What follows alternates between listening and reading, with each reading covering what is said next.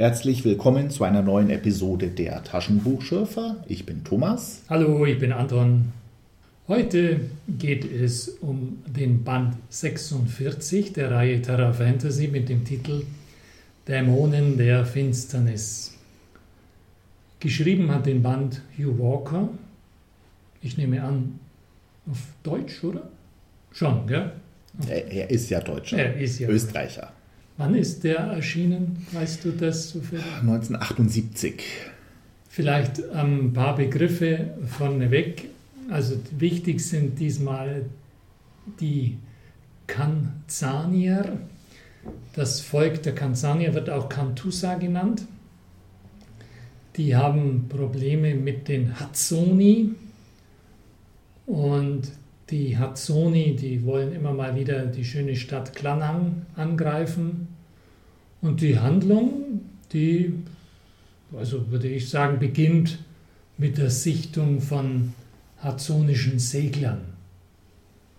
Magst du ein bisschen Bogen spinnen, um was es da geht, was uns Hugh Walker da so inhaltlich vorsetzt? Gerne. Ich habe mal die ganze Geschichte zusammengefasst, auch für mich zur Orientierung. Es beginnt damit, dass ein Krieg in der Luft liegt. Wer genau gegen wen, habe ich mir nicht so gut gemerkt wie du, aber er kommt. Cantusa gegen Hazzoni, ist doch klar. Torich, ein Abenteurer, den wir von den letzten Bänden her kennen, und vier Gefährten und Gefährtinnen warten in der Stadt. Torich will nach Süden, der Rest wohl nicht. Und alle diese Abenteurer werden von einem geheimnisvollen Schatten verfolgt. Als der Rat der Stadt Torich gerade für eine Art Spionage gewinnen will, fährt einer dieser Schatten in Torich, der sich dann erstmal relativ normal verhält, aber in der Nacht sich in einen zombiehaften Besessenen verwandelt, genauso wie die anderen.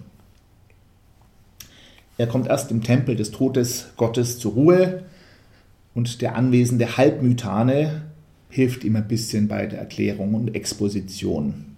Mythanen sind, glaube ich, das gleiche wie Magier und wir hatten schon mal diverse Halbmythanen. Die gibt es da gerne. Ähm, der letzte war ein Held, aber was aus dem geworden ist, weiß ich auch nicht. Kommt vielleicht in späteren Bänden wieder.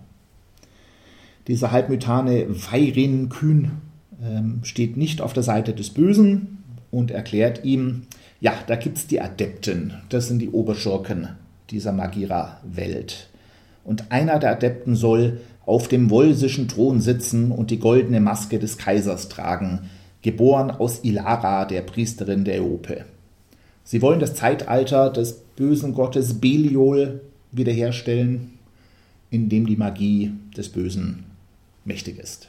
Das war deine inhaltliche Zusammenfassung. Mensch, du hast aber ein großes Tempo hingelegt. Naja, das ja, also. war der erste Teil.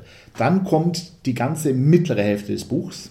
Eine Odyssee durch diverse Traumwelten mit dem Höhepunkt eines Planeten, auf dem Beliols Burg ist und Tag und Nacht sich die Horden von Ordnung und Chaos, Licht und Finsternis bekriegen.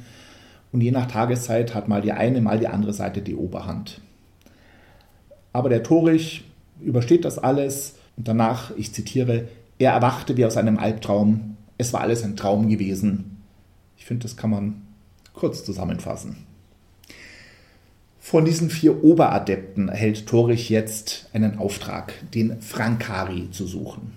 Frankari ist die Figur, mit der der erste Roman angefangen hat. Den Körper von Frankari, den haben die Adepten schon gefangen, aber seine Seele, die ist frei unterwegs.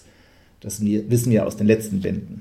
Torich kommt wieder zurück nach Magira, in eine andere Stadt, und sucht dort Frankaris Seele. Frankari war bis vor kurzem noch dort, hat so eine rot-silberne Rüstung animiert, weil er nur ein lebloser Geist ist.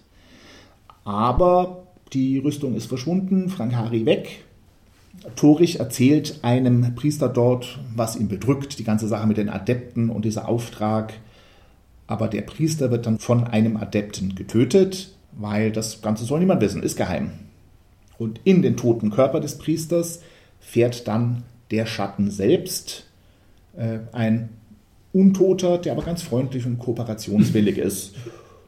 Und mit Torich hier zusammen arbeitet. Torich und der Schatten dringen in den Tempel ein und befreien Ilara, die Eope-Priesterin von Band 1, eine ehemalige Weggefährtin. Und die, äh, stellt sich raus, ist hochschwanger mit dem Kind Beliols, äh, das das Zeitalter der Mythanen einläuten wird. Da da da, das war meine Inhaltsangabe. Ja, das sagst du, dass das Beliol ist. Der Autor stellt auch Fragen in der Richtung, dass es auch jemand anderes Kind sein könnte. Aber der Leser ist dem ist natürlich klar. Die ganze Geschichte wird nur deshalb erzählt, damit Beliol in die Welt kommen kann. Wäre doch originell, wenn im nächsten Band sich rausstellt, hier, die Priester sind betrogen worden und es ist gar nicht Beliol. So viel Humor erwarte ich tatsächlich nicht. Ja, da würde der Autor von mir viele Pluspunkte bekommen. Ähm, was magst du jetzt vertiefen? Also da gibt es ähm, verschiedene ähm, Leuchtfeuer in dem Text. Eines ist dieser Dämon, dann die, die ähm, wie ich meine, leitende Frage, mit der Hugh Walker sich auseinandersetzt. Das ist, also über Spiele in dem Roman braucht man nicht reden, auch nicht über die kulinarischen Genüsse. Beides kommt recht kurz. Und damit auch, ähm, also ich vergleiche das jetzt immer mit Jack Vance. Das ist einfach ein Vergnügen zu wissen, was Menschen, im, was Figuren im Buch spielen mhm. Und essen. Und da hält ein Hugh Walker ziemlich kurz. Warum tut er das? Nachdem ein Großteil der Geschichte nicht in Magira spielt, sondern in einem wahnsinnigen fernen Kosmos, wird der nicht besonders nachvollziehbar geschildert. Aber auch von Magira erfahren wir nicht so viel. Also keine leckeren Speisen, keine Musik, keine Spiele.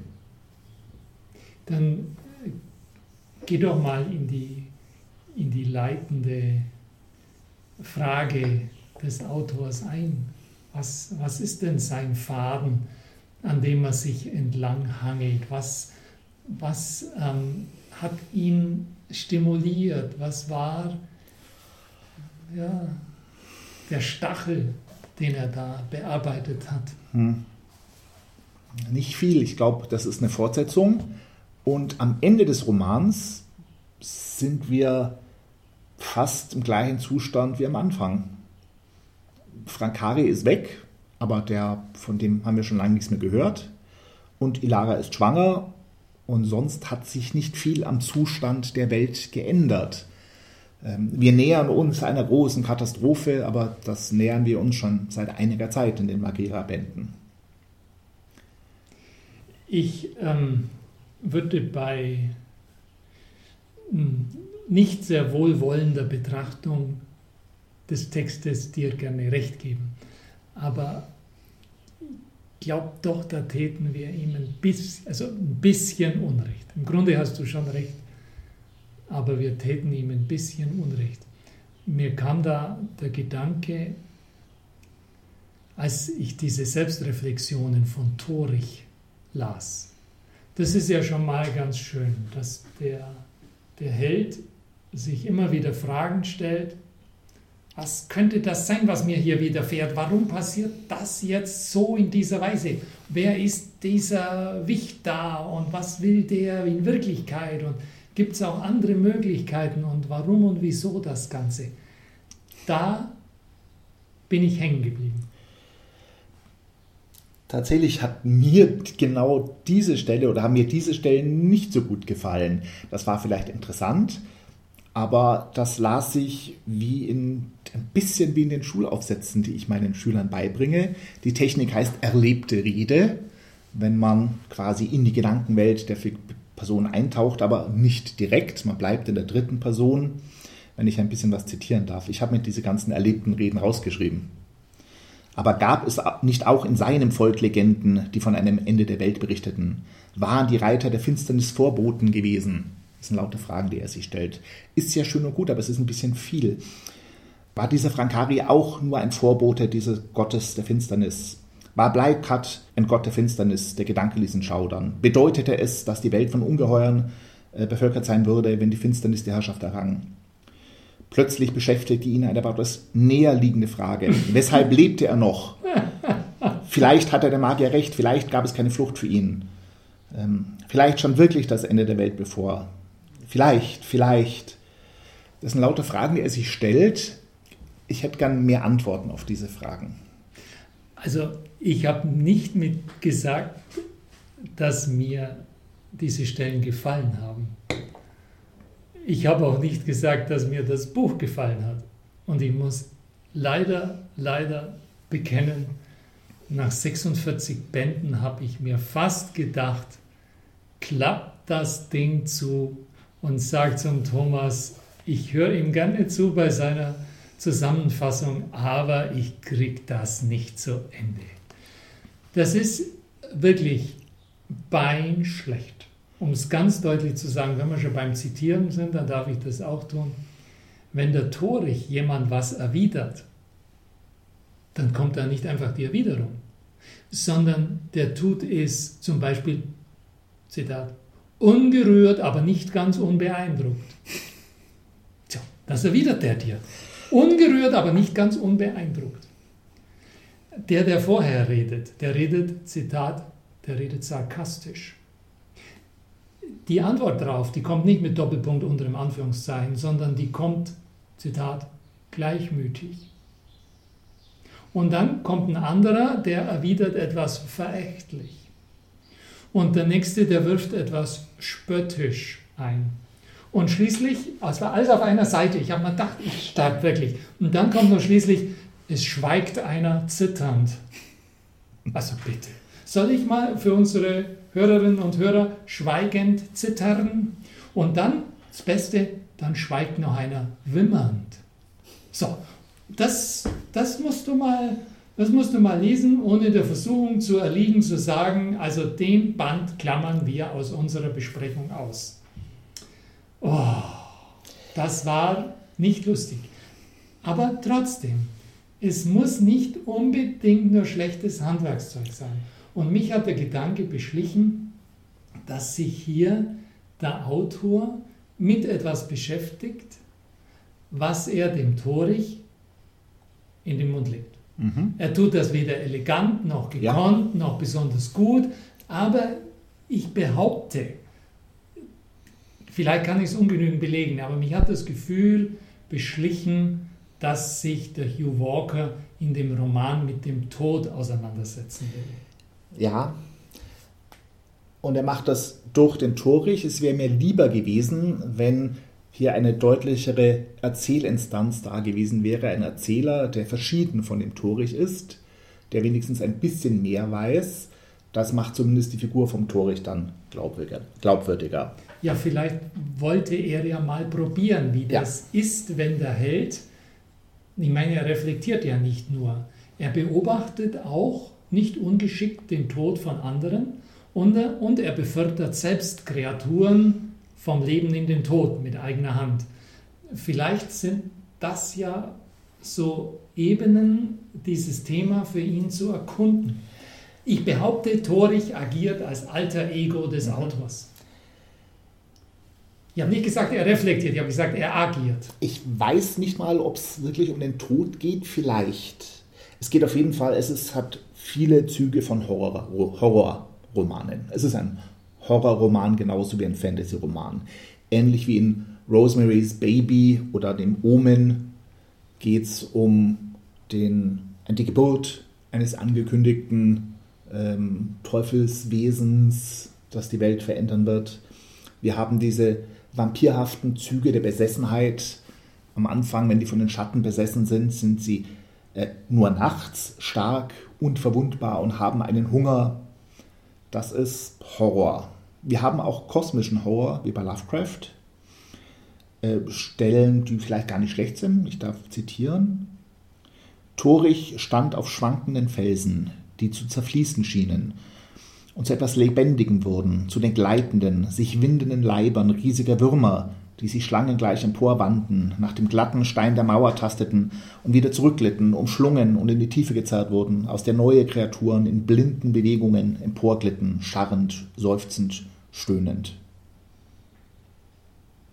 Es war ihm, als blickte er in schier unendliche Tiefen, wenn das Wesen innerhalb der Mauer durch Räume flog, die in der bleichschimmernden Finsternis ohne Grenzen schienen.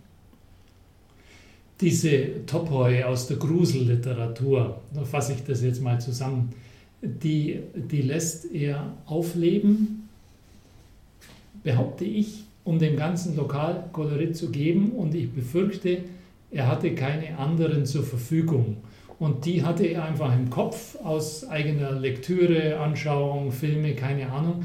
Und ähm, deswegen sind die jetzt da präsent, mhm. oder? Das wird es erklären. Vielleicht keine anderen Horror-Elemente, denn Lokalkolorit von Magira kann er eigentlich schon besser. Das war in, in den ersten Bänden gar nicht schlecht, fand ja. ich. Ja. ja, aber hier setzt er sich ja mit dem Thema äh, Besessenheit, Verdammnis ähm, und dann dieses Motiv dieser ewigen Schlacht. Das ist schon da so, wie heißt es so, das kosmische Horror. Ja. Das ist im Grunde steuert das für mich alles auf ein zentrales Motiv zu.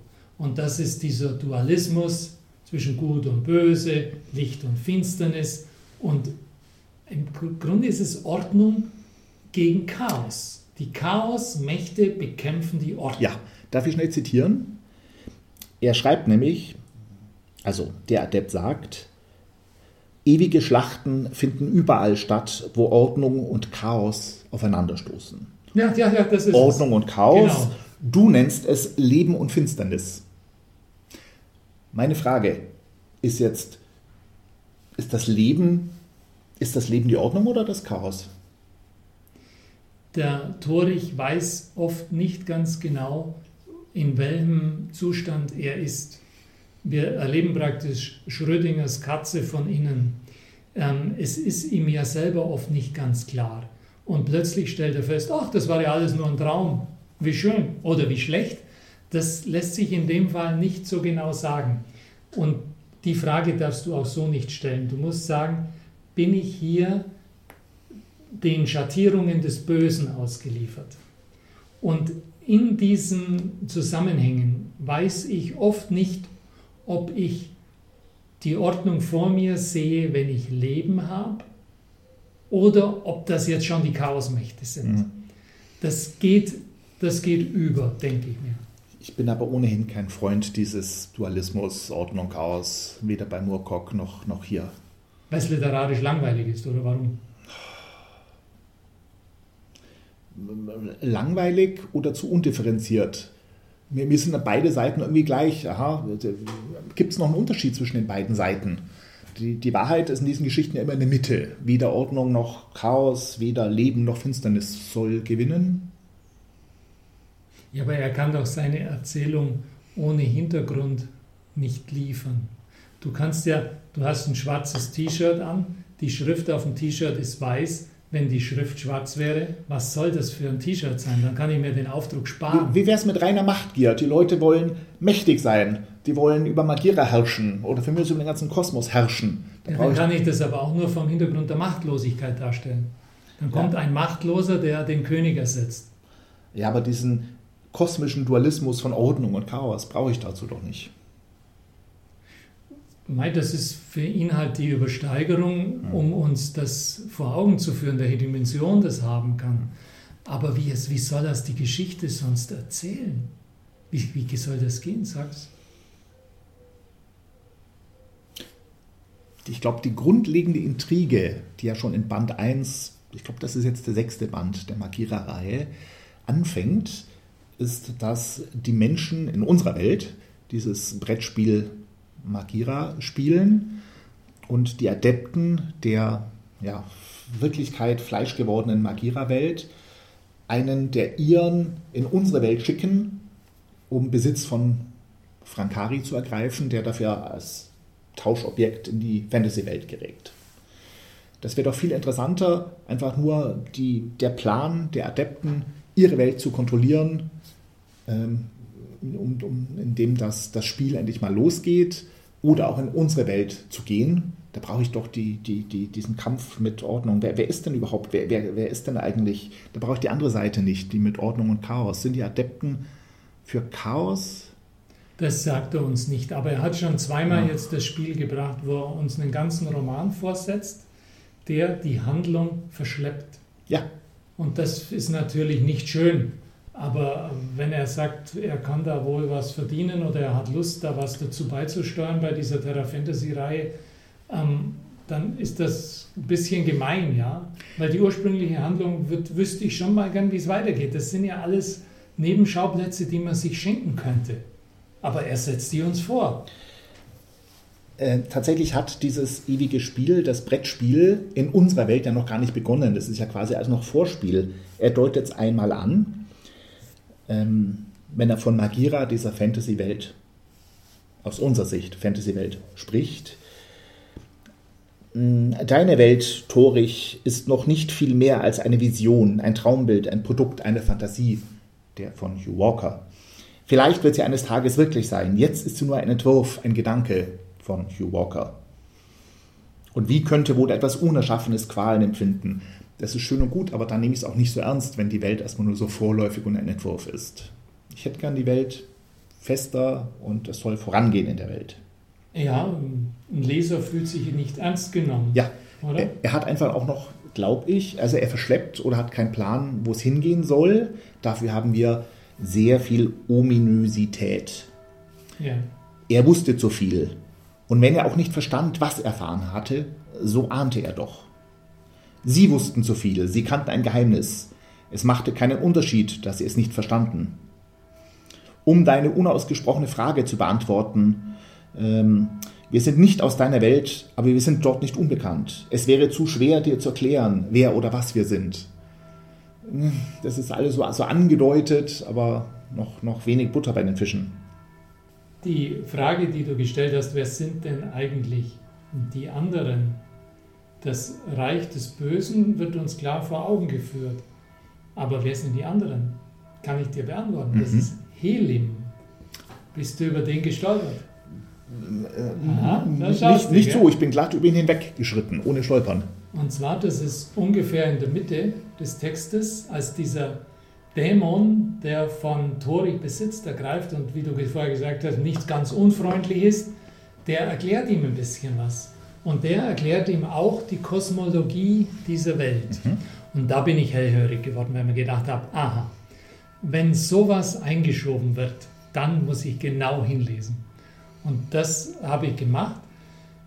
Dieser Dämon, der ihm die Kosmologie in diesem Teil erklärt, in der sich Torich befindet, der gibt ihm zu verstehen, dass es einst zwei Wesenheiten gab. Den Beliol, den wir schon kennen, den Bösen, und den Helim. Und zwischen diesen beiden, da spielt sich dieser Dualismus ab. Mhm. Und Helim bekommt auch ganz explizit das Attribut, er ist der Gott des Lichts, im mhm. Gegensatz zum anderen, dem Gott der Finsternis. Und wenn jetzt in Ilara Beliol sein ungeborenes Kind in die Welt setzen will, dann will er das ja, um seine Welt neu zu errichten. Das heißt, früher einmal hat dieser Helim über den Beliol schon mal triumphiert. Und nun, oder? Habe ich doch. Ja, ja, dunkel. Mhm. Schon. Und jetzt soll eben eine neue Inkarnation fest ähm, da nachhelfen. Du hast das mit Rosemaries Baby oder wie war das? Das ist ja diese Geschichte, das Böse kommt über die Inkarnation in ein noch zu gebärendes ja. Kind in die Welt und kann dann sein Reich erinnern, ähm, errichten. Und dieser, dieser Dämon, da ist mir aufgefallen, was der eigentlich macht. Der Dämon hat in dieser Geschichte die Funktion eines Propheten vom Alten Testament. Mhm. Jetzt schaust du, gell? Mhm. Weißt du warum? Äh, erzähl mal, aber klingt nicht schlecht. Was machen die, die Propheten im Alten Testament? Die kündigen den Messias an. Ja? ja.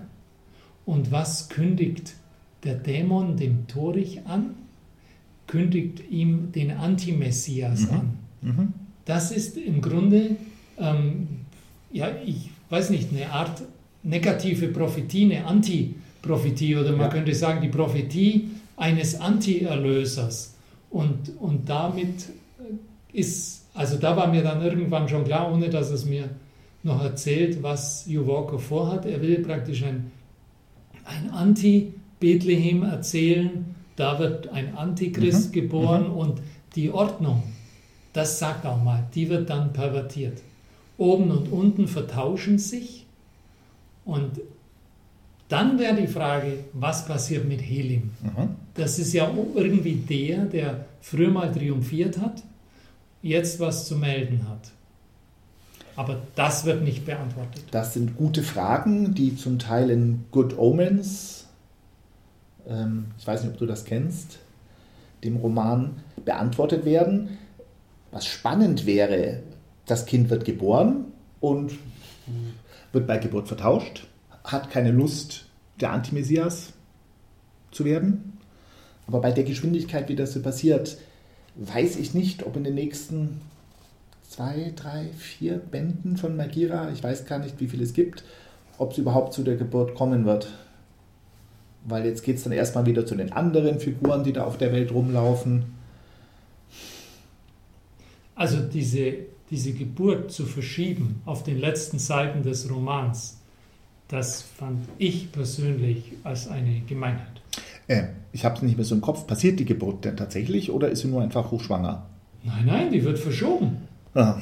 Das ist in die, mhm. die, die, die Geburt des Kindes wird in die Fortsetzung hinein mhm. verschoben. Mhm. Also das geht gar nicht, tut mir leid. Ich weiß nicht, ob wir die noch sehen werden.